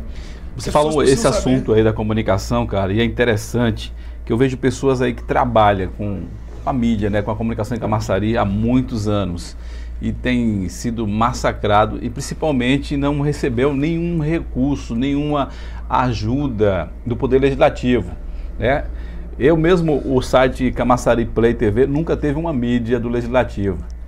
E eu também nunca briguei por isso, né? porque de fato a gente está fazendo um trabalho, divulgação da cidade, dos projetos, acompanhando os eventos políticos e tudo. Eu acho que cabe também eles rever isso. Mas tem pessoas aqui que trabalha, coitado, que ele vai para frente da Câmara, carrega microfone, que bota o combustível no seu carro para acompanhar eventos políticos, para fazer é, ser conhecido lá fora através de site, ou seja lá como for trabalhando na comunicação, e não tem esse incentivo, não tem essa ajuda. É o que você falou, tem os padrinhos, se é do partido tal, se apoiou alguém, ele não olha pelo profissionalismo. Isso é muito triste e eu vejo pessoas aí que sofrem com isso. Eu, graças a Deus, eu tenho outros meios, eu tenho um corrido atrás de estar tá produzindo um clipe, fazendo cobertura de um evento, fazendo live, fazendo festa. Então, eu ainda ainda estou respirando e você já falou que essa estrutura aqui, Muito três bonito. anos para manter isso aqui, não foi fácil, mas não tem dinheiro público aqui, é dinheiro de trabalho, de correria. Né? Eu tenho 21 anos de rádio, James. Trabalhei na, na Líder FM durante oito anos. Trabalhei na DSW FM, na Sauípe FM. Então, meu amor é rádio e eu fui impedido de trabalhar em rádio aqui em Camaçari, porque as rádios hoje, as duas emissoras, faz parte de grupo político. Então tem os, os caras que mandam lá dentro. Então eu quero fazer um programa independente, que bom que chegou a internet. Que a gente pode criar podcast, pode criar canal de YouTube, no Facebook, no grupo, e a gente faz um trabalho legal. Mas seria interessante se a gente tivesse apoio, né? do governo, independente de que partido que fosse, governo executivo e também do legislativo, é que desse esse apoio. É, é uma garantia constitucional é, e como gestor público, eu tenho essa preocupação em divulgar todas as ações. Pessoa disse, James, você é, acabou de ser eleito, já estava já publicando tudo. Eu falei, rapaz, eu tenho que publicar. Eu tenho responsabilidade, eu tenho um grupo de, de gestores públicos aqui no, no, WhatsApp, né, de amigos que formaram, é, da pós, da graduação, de outros, outros técnicos também de outros municípios, que a gente conversa sempre algumas ideias, troca algumas ideias, e eles também né, têm essa preocupação em divulgar as ações, aqueles que foram eleitos. Colegas foram, três colegas meus foram eleitos também em outros, em outros municípios aqui da região. E as pessoas estranham né, o político indo prestar contas do mandato, das suas atividades e dos seus compromissos, porque é obrigação, gente. É, eu, eu não, às vezes eu tive muita dificuldade quando eu comecei a produzir conteúdo de vídeo, porque eu sempre trabalhei nos bastidores da política. E como eu decidi ser candidato, eu precisava me apresentar, apresentar as minhas ideias, os meus projetos, as soluções para a minha cidade, porque eu sou obrigado, como candidato, a fazer isso. E como agora vereador eleito, minha obrigação é constitucional. Eu tenho que usar as mídias e democratizar, democratizar, claro, com as condições é, que eu tenho, para informar a população o máximo possível. Eu uso muito Instagram, rede social, né? É, o Facebook, WhatsApp. Peço sempre ajuda da imprensa da cidade, porque eu sou vereador. Né? Eu não sou eu não sou dono da cidade, então eu tenho que pedir aos amigos. Às vezes sou convidado, né? muitas vezes convidado. Nunca tive essa relação clientelista com a imprensa, nunca, porque eu, res, eu respeito a imprensa. Eu acho que a imprensa tem que ser respeitada é, não é eu que tenho que dar dinheiro à imprensa. A imprensa ela tem que ela tem que buscar os caminhos que ela tem direito e são as mídias. Por isso eu fui pedir, Moivaldo, à, à Câmara de Vereadores o plano de mídias. Não é nenhuma tentativa de perseguir, de atacar ninguém, não. Porque eu quero que democratize. Por que, que você não tem uma mídia? Por que, que o outro veículo não tem? Por que, que só um tem? Que coisa é essa? Entendeu? A gente tem, tem uma coisa errada, a gente tem que saber por quê. É, Primeiro tem, saber por quê. Tem que ter um requisito disso é, aí. Cadê? E porque não é legal. Por quê? Então eu quero saber as respostas é, para informar a população. Olha, tem uma, uma, Na verdade, é uma afirmação aqui, né? Acho que a doutora Sara Cavalcante dizendo esses políticos são nossos empregados, nós somos contribuintes. No dia que o povo começar a enxergar isso, muita coisa vai mudar. Olha, ela está falando aqui algo interessante. Só que um dia, quando o gerente lá da TV Câmara, um determinado vereador, ele sentou lá no sofá dentro da TV, junto com a, as meninas que tinha recém-empossadas, que fizeram, né, que foram contratadas efetivas da casa, né, que já tinha passado no concurso alguns anos atrás e foram chamadas na gestão que eu estava fazendo parte. E ele falou uma palavra que aquilo ali ficou martelando na minha mente até hoje, que um dia eu quero falar para ele. Eu não vou falar o nome dele aqui por questão de ética, mas um dia eu vou falar para ele, né, que ele voltou à Câmara novamente. E ele falou: olha, vocês aqui não são funcionários do presidente da Câmara, vocês são meu funcionário também porque eu sou vereador. Eu acho isso que foi equivocado e ele falou dessa forma para coagir ali aqueles funcionários ele é funcionário público como qualquer um daqueles que estavam ali. Ele tinha que dizer: Nós somos funcionários do povo, nós estamos aqui para servir o povo. E como ela, a, a doutora está falando aqui, né? Um parlamentar, ele é nosso funcionário. Você Exatamente. é nosso funcionário, porque você é... que tem que fiscalizar e nos representar e falar aquilo que a gente não tem o alcance de falar. Quem está aqui, no, que tem um canal como o nosso aqui, quem está no rádio, tem voz. Mas quem não tem, quem está lá no bairro, na periferia, que sente na pele, quem tem que ser a voz desse povo, é vocês que são contratados pelo povo, pelo voto. Perfeito. Isso está enraizado, Ivaldo, na, na classe política. Eles se acham reis. Quando vê alguém devolvendo é, benefícios como carro, por exemplo, eu falei a vocês aqui combustível, ficam incomodados porque acham que são donos daquilo. É, acredite, tem vereador que até hoje não devolveu o celular o celular que não é dele. Imagine. Olha o absurdo, né? Vai comunicar agora, parece que vai entregar, porque eu tive. É, eu fiquei, tomei, tomei, conhecimento de vereador que não devolveu até hoje o, carro, o, o, desculpe, o celular. E já houve casos em Camaçari de vereador que não entregou carro, celular, que se acha dono. Teve, nós tivemos dificuldades, novos vereadores, de ocupar os gabinetes. Só entregar no último dia, porque achavam que era dono. É, não, não, queria entregar chave, não queria. Imagine, imagine. Achar que é dono. Gente, é, o vereador, ele é uma função que ele ocupa por quatro anos. Mas por que Podendo, faz isso? Sabe por que faz isso? Porque não tinha quem cobrasse. Agora, deixa eu botar aqui na minha câmera aqui fechada, vereador 20 vereadores que estão tá na Câmara agora, estou vendo aqui um jovem de coragem que vai cobrar. Então, veja bem o seu comportamento, porque eu estou vendo aqui que o James, de fato, está interessado a defender o povo. Então, veja bem. Uma vez eu ouvi de um pastor em um discurso que ele disse: o poder vicia. Né? Então, tem gente que entra no poder e acha que ele vai ficar para toda a vida. Que é dono, né? Olha, tenha muito cuidado. Passa, né? Tudo passa. passa. E como passa? É, passa rápido. E quem está é, eleito, né, vereador ele tem que entender que ele não precisa ter vaidades. Eu não estou preocupado com reeleição. Já disse isso a meu grupo. Eu vou fazer o que for correto. Pode ser que daqui a quatro anos não seja candidato, que apoie outra pessoa, que dispute outro cargo. É, isso vai depender muito da como a cidade se comporte. Ao, entender o meu né, posicionamento político. Porque eu vou defender pautas duras. E não tenho medo de enfrentar ninguém com essas pautas. Nem governador, nem presidente da república Ninguém imagina vereador. Você agora falou de presidente. Respeito, vão ter meu respeito. Mas vão ter que respeitar minha pauta. Ou respeitam minha pauta de forma democrática, ou vão ter que descer igual abaixo. Você falou agora de presidente, acho que estamos já, já estamos já uma hora e meia aqui nesse papo aqui que passa voando, né? Porque está tão interessante aqui mas você está no PSL, um partido que foi o partido do presidente, Sim. Aliado total, ele foi eleito dentro do PSL. Depois teve essa briga toda, o afastamento, hoje o, o, o presidente está sem partido. A presidente do PCL aqui na Bahia, que é a Pimentel, sua representante, e que hoje também é adversária do presidente.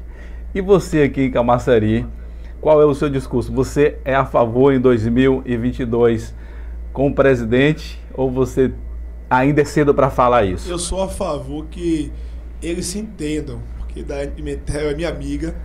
Né? O presidente Bolsonaro, eu, fui, eu, eu ajudei a eleger.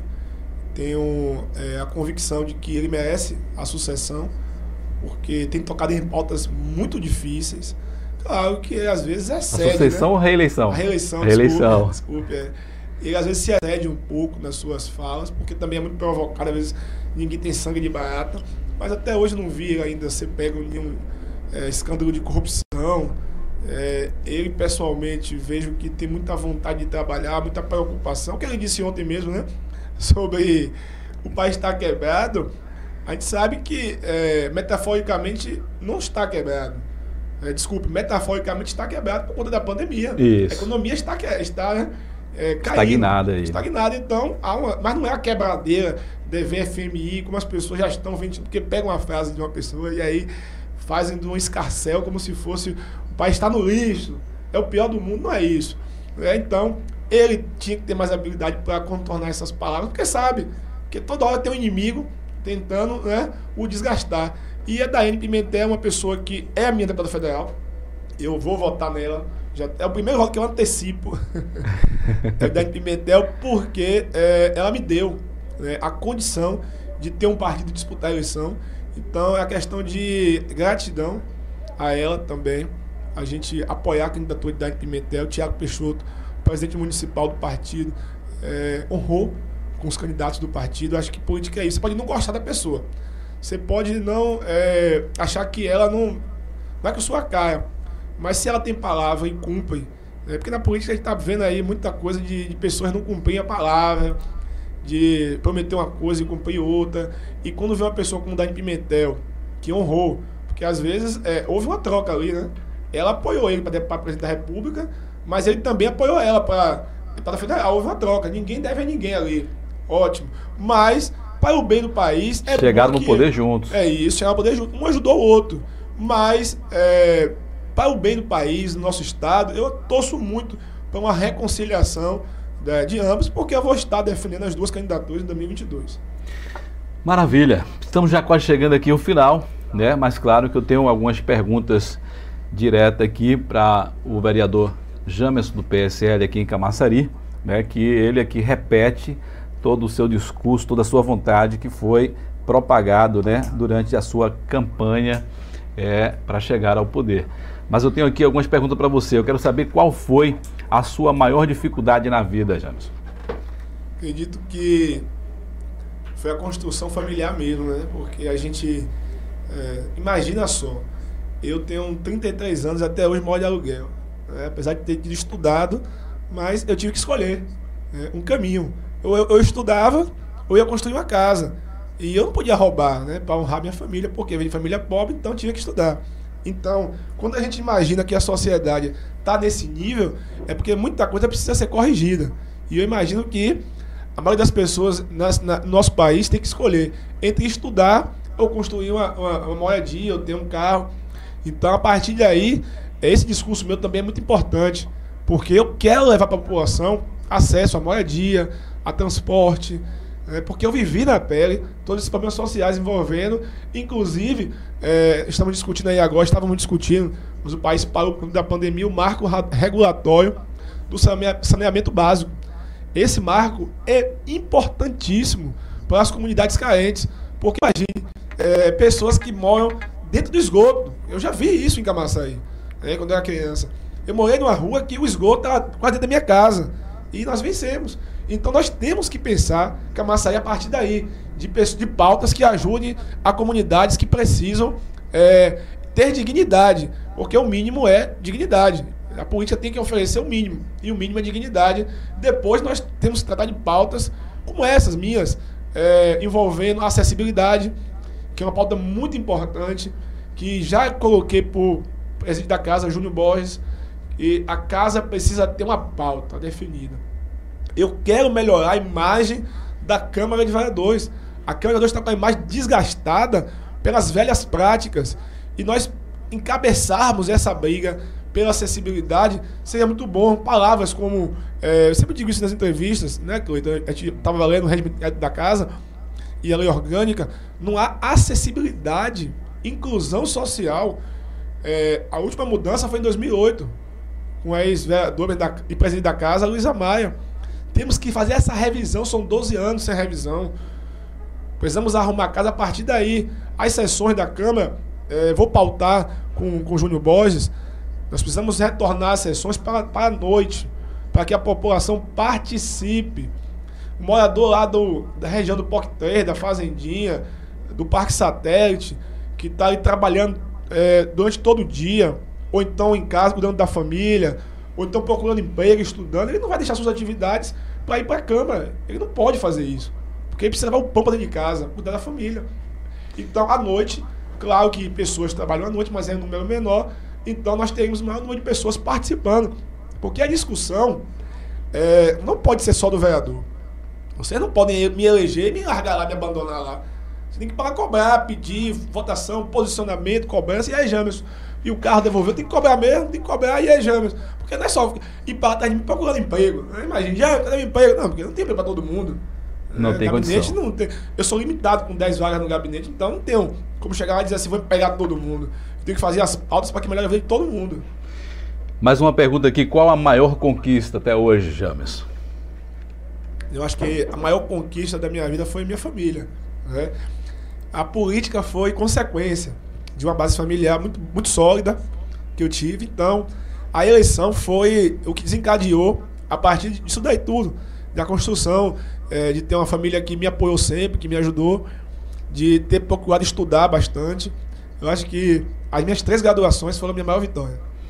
E para fechar aqui, eu quero saber qual é o maior desejo para você uma cidade melhor.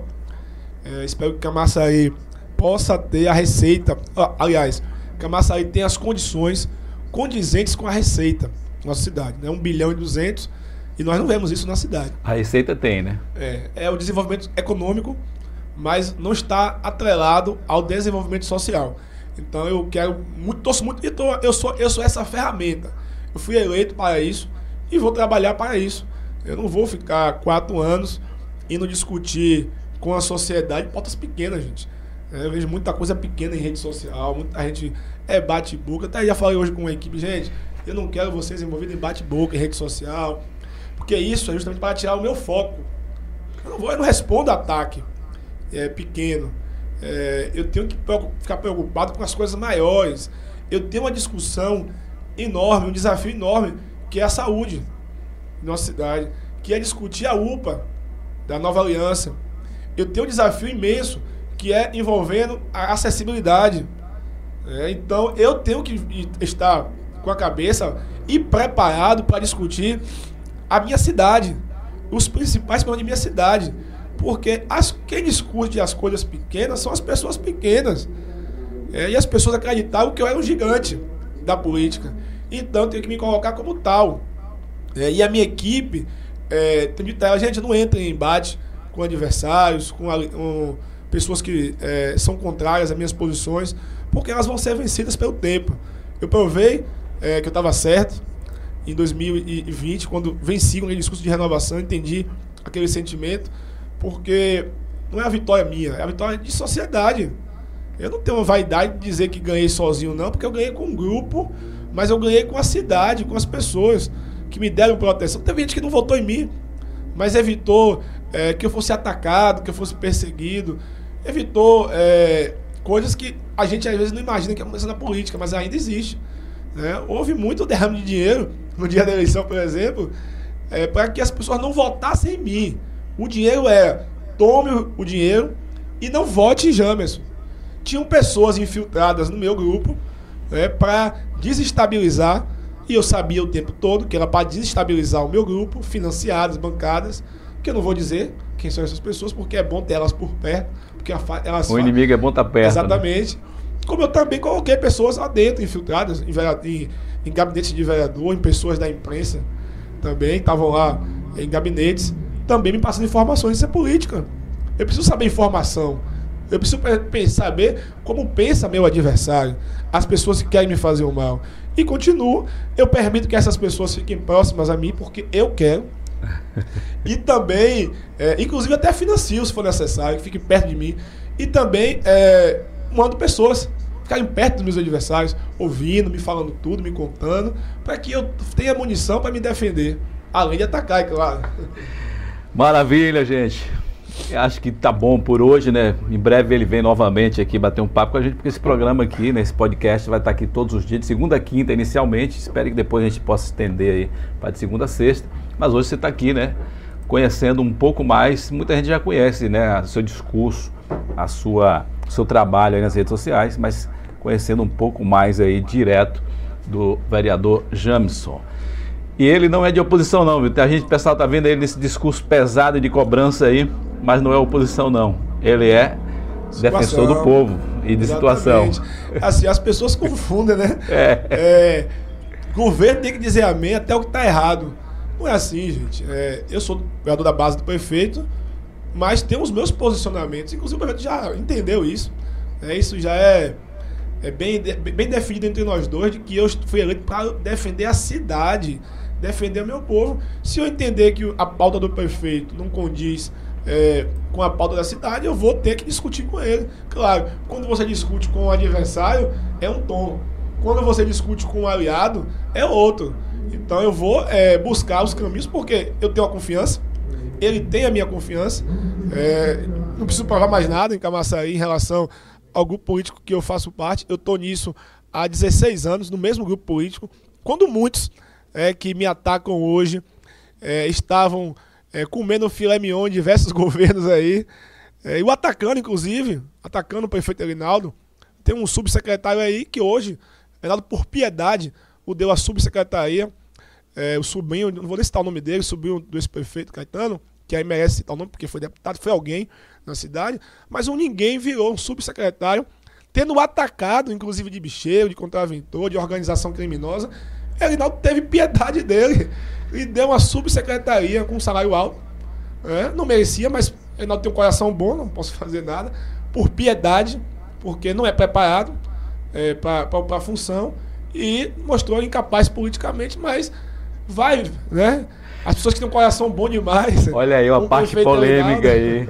Olha a ela, parte polêmica. Elas tendem a, a, a ter até pena. Eu não entendo esse tipo de política, esse tipo de visão. Uma pessoa que trabalha na, na, na candidatura ali, né, no projeto de, de, de, fazer a política, e a pessoa trabalha contra para que a pessoa chegue lá no poder, e depois a pessoa chega no poder e depois ele vem como aliado para ter cargos né, interessantes, até como esse que você está citando aí, de subsecretário e é. tudo. Eu não entendo isso, porque muitos. Eu, eu aqui. Não, não vou fazer desabafo, não. É, mas é... Deixa quieto.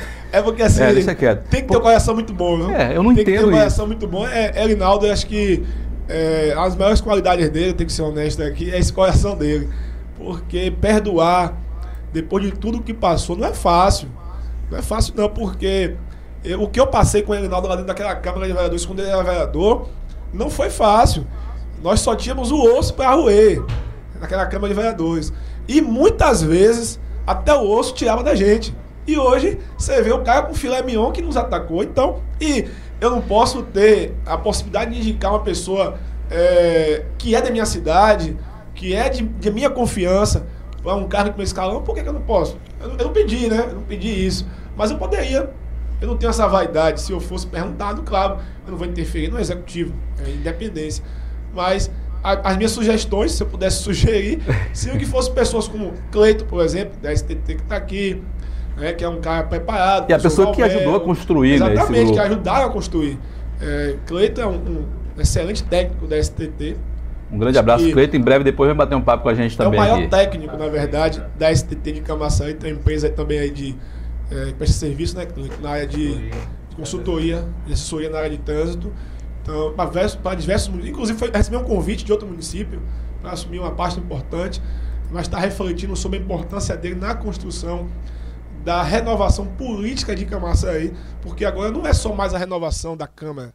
Nós vamos discutir a renovação política de Camaçari. A coisa vai ficar maior. Isso que você falou aí de extrema importância. Eu estava falando isso aí, sabe porque muita gente não sabe. Mas quem fez o programa de rádio de 2016 de Elinaldo foi a vozinha de Morivaldo Silva. E Elinaldo até, antes de tomar posse, ele falou, Morivaldo, você vai estar comigo. Dentro de uma cabinezinha de gravação de voz. Essa vozinha maravilhosa que Deus me deu. Trabalhou defendendo o grupo de Alinaldo em 2016 e para tirar o então PT de Camaçari. Mas depois, que nem você falou, muita gente que falou mal, que chamou de bicheiro, que perseguiu, estão lá dentro desfrutando maravilhoso e passa por mim sorrindo. E Morivaldo é um estranho em Camaçari, é um desprezível, mas não pode até ser por alguns. Vou levar seu Mas eu estou muito bem, obrigado.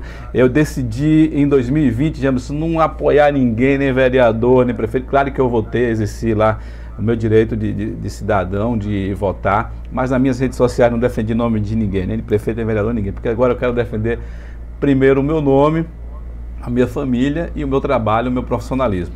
E o resto que fique nesse, nessa, nessa questão aí de, como é que chama mesmo? Porque passa, entra ano e sai ano e o povo fica nas redes sociais sendo militante político, em vez de discutir as melhoras assim como você. Agora passou, não é mais questão de ficar fazendo política, perseguindo ninguém.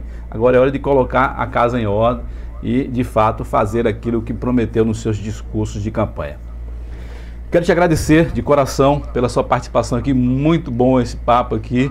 Né? Semana que vem, eu, eu, cada semana eu vou trazer um vereador aqui. Semana que vem, na próxima quinta-feira, já tem aqui conosco, já convidado e agendado, vereador Ivandel Pires, é um jovem também aí, cheio de Bom energia, nome, cheio de, de, de, vontade, de melhoras. Então vai estar aqui com a gente também. Ivandel é, é aquele político trabalhador, né? Ivandel é um, é um bom exemplo aí. Aí um exemplo que a favela venceu. Trabalhando, sem se meter nada de errado, é, de forma honesta, empreendedor da cidade. É, confio muito no trabalho dele, acho que... E o cara que investiu na favela antes de chegar no poder. Investiu na né? favela, isso, ele é. não tirou da favela.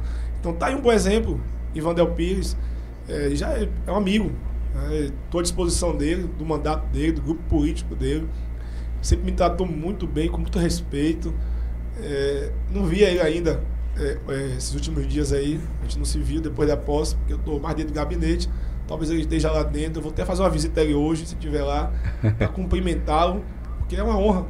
É uma honra ter alguém que é semelhante. Parabéns então, Jamerson. Espero que daqui a alguns meses eu possa te convidar novamente e você continuar com esse mesmo discurso, com essa mesma cobrança, que é isso que Camaçari espera, é isso que esses 11 mil e poucos votos que o teu partido recebeu e os 1.027 votos que recebeu espera né, de você e dos representantes do teu partido, dos vereadores, na verdade, os 21 vereadores que estão ali no parlamento. Eu quero aqui agradecer de coração a você, a tua assessoria, o Cleiton, que também está acompanhando conosco, e sucesso nessa nova jornada sua, né? Que você falou tem duas graduação e agora vai ser uma, acho que já um doutorado agora em tudo isso que você estudou. É, porque ser é, é político de fato é uma experiência muito grande que você possa desenvolver um bom trabalho, que possa crescer, né? Se você assim quiser. Eu claro, eu, eu vejo, né? Pelo seu histórico político que isso está na sua veia, está no sangue aí o desejo de defender o povo, defender a população, e agora está a oportunidade, de fato. Antes você era um representante, era um assessor, hoje não, você é um parlamentar, você tem agora é, como representar de fato o povo. Muito obrigado. Exatamente, é, é uma, é uma honra, né? agradecer mais uma vez aqui, Ivaldo, em nome de toda a imprensa da cidade, que sempre me deu oportunidade, vocês é, são incríveis, do, do, do menor ao maior, sempre tive a oportunidade então, a imprensa da cidade e também os veículos é, que não têm oportunidade na cidade podem ter certeza que vou é, ser. Traga uma pauta da comunicação. Eu quero fazer a pauta da comunicação na cidade e abrir a caixa preta. Porque eu já ouvi muito a comunicação falar que existe uma caixa preta na cidade, mas agora vocês vão ter alguém para tentar arrombar essa caixa preta. Porque eu entrei na Câmara, gente, arrombando a porta porque botaram a perna, não vai entrar, não vai entrar, e eu fui lá, ganhei a eleição e tô dentro. Então, se tiver caixa preta, vai ter que abrir. Se tiver escondendo coisa, vai ter que mostrar. Eu não tô aqui para fazer acordo com ninguém. Com ninguém. Fique bem claro isso. Não fui para agradar ninguém. Eu não tô para agradar o meu grupo político. Imagine agradar quem tá contra. Eu quero fazer o certo. E as pessoas que, claro, é, acreditaram em mim e que estão apoiando, que defendem o certo, podem ter certeza que vão ter o meu apoio. Não só a imprensa da minha cidade. Então eu quero aqui mais uma vez agradecer à imprensa, agradecer aos, aos meus amigos, à minha família, as pessoas que me ajudaram a chegar até o mandato e a toda, toda a minha cidade, porque eu serei vereador de toda a cidade. Daqueles que votaram, que não votaram, que eu não gosto, que não gostam de mim, não tem problema. É, a, as minhas ações têm que impactar positivamente em todo mundo, sem distinção. Muito obrigado. Então tá aí, maravilha, uma boa tarde para você. Amanhã eu vou estar aqui batendo papo aqui com o Jeová Ávila, forrozeiro, cara que também gosta aí, defende a cultura é, em Camaçari. Amanhã eu vou bater um papo descontraído aqui também com o Jeová. Obrigado, Jamson, obrigado à audiência de todos aí que acompanham com a gente. E assim, de segunda a quinta, vamos estar aqui trazendo pessoas que pensam Camaçari, que amam Camaçari, né, contando as suas histórias, o seu passado, o seu presente e os seus desejos e sonhos para uma Camaçari melhor. Um abraço para você que ainda não é inscrito no nosso canal, já estamos com 19 mil, está na hora de fechar os 20 mil inscritos aí no nosso canal no YouTube. E também quem não foi ainda da nossa fanpage Morivaldo Silva, vai lá também, nos segue, curte a nossa página, pois vamos estar juntos aqui de segunda a quinta, né, batendo esse papo aqui no YouTube, no Facebook, em breve também no Instagram, no Spotify, em todas as plataformas digitais que tiver aí, tá bom? Um abraço, tudo de bom e até amanhã.